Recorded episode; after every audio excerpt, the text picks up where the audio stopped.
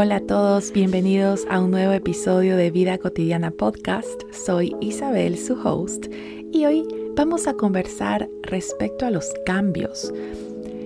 Hay momentos en la vida en los que somos llamados a hacer algún tipo de cambio o a sentir esa necesidad de cambiar de una manera u otra. Em, y esto viene porque scrolling down Instagram en, en, algún momento, no me acuerdo qué era que estaba viendo, pues específicamente qué era lo que estaba revisando, pero me encontré con esta frase de em, The Dark Night of the Soul y me quedé, ¿qué, ¿qué, es eso? No, no la había, realmente no lo había escuchado antes y me pareció interesante este concepto de, de la noche oscura del alma, cuando estás pasando por cierto tipo de pruebas, desafíos, situaciones, como las quieran nombrar. Y de alguna u otra manera, pues representan una invitación a, bueno, qué tipo de aprendizaje, em, enseñanza, nuevo conocimiento, iluminación existe pues después de esta noche oscura como tal. Y entonces me quedé pensando, bueno, ¿cuántas veces en la vida nos hemos enfrentado a este tipo de situaciones, a esta Dark Night of the Soul, em, en la que se nos invita efectivamente a cambiar? Y especialmente porque las últimas semanas, los últimos años, diría yo, em, acá en Ecuador, pues han sido tiempos bastante difíciles en temas de seguridad, política, economía, un poco de cosas. Algunos de ellos compartidos con otros sectores del mundo, como cuando pasó lo de la pandemia, otros temas de seguridad también relacionados o familiares para personas que viven en otros países pero de alguna u otra manera, pues crisis de cierta forma. Y estos acontecimientos pues nos pueden llenar de diferentes tipos de emociones negativas, de preocupaciones, de pensamientos conflictivos también.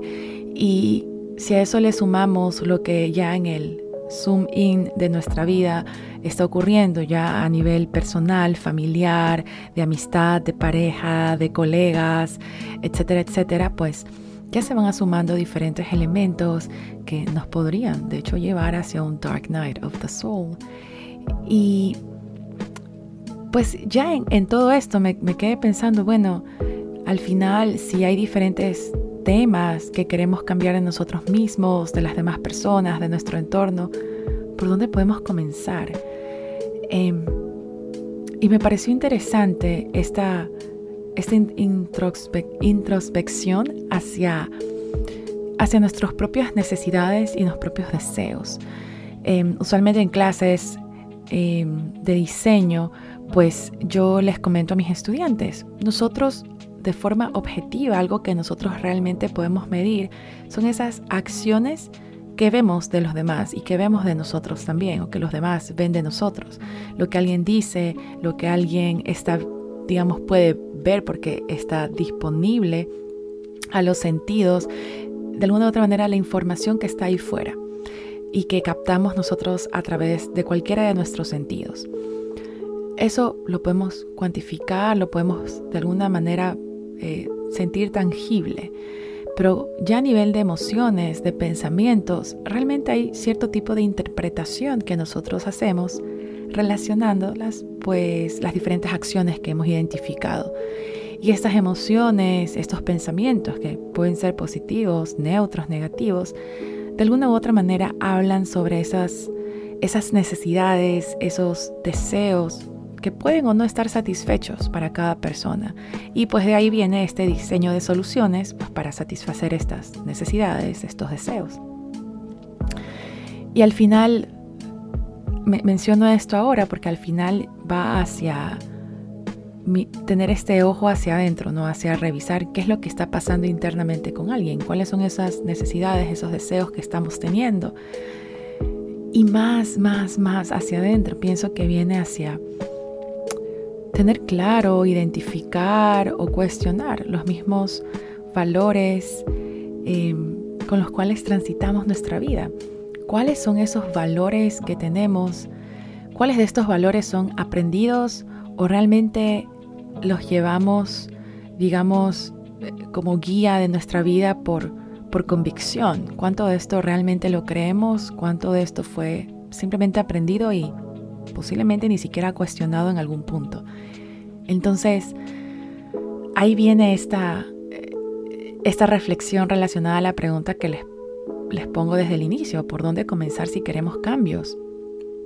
Pues pienso que viene a empezar por uno mismo, pero empezar por uno mismo podría sonar también bastante general. Pienso que viene hacia lo más interno a lo que podemos llegar y vienen esos valores, esos, esos eh, mecanismos, esos motores que nos llevan a pensar, a sentir de cierta forma y por ende a actuar de cierta manera. Entonces, la invitación viene hacia allá, hacia identificar, bueno, cuáles son esos valores que rigen mi vida y tal vez elegir tres, cuatro valores inicialmente pueda ser retador. Bueno, pensemos como un brainstorming de valores, qué es importante para mí. Ahí está el tema de familia, trascendencia, conexión, integridad, conocimiento, autenticidad, reconocimiento.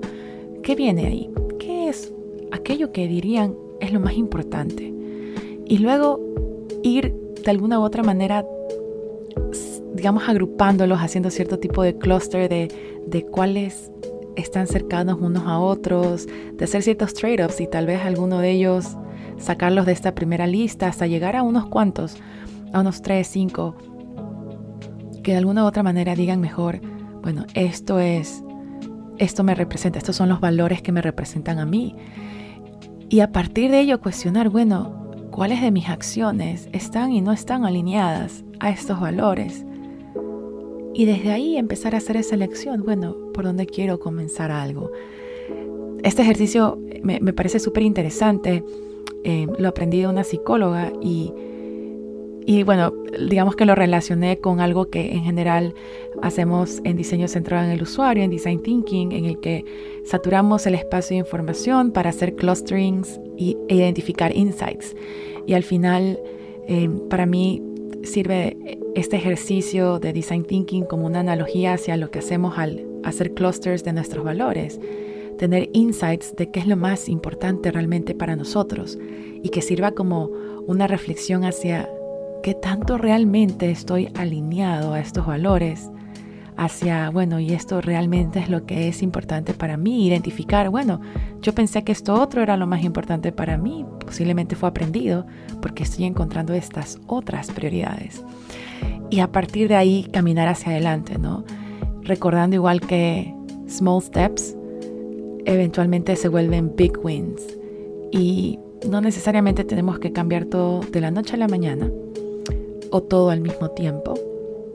Ahí viene ya el tema de priorizar, pero sí de ir agarrando esa conciencia de hacia dónde estoy alineando mi vida.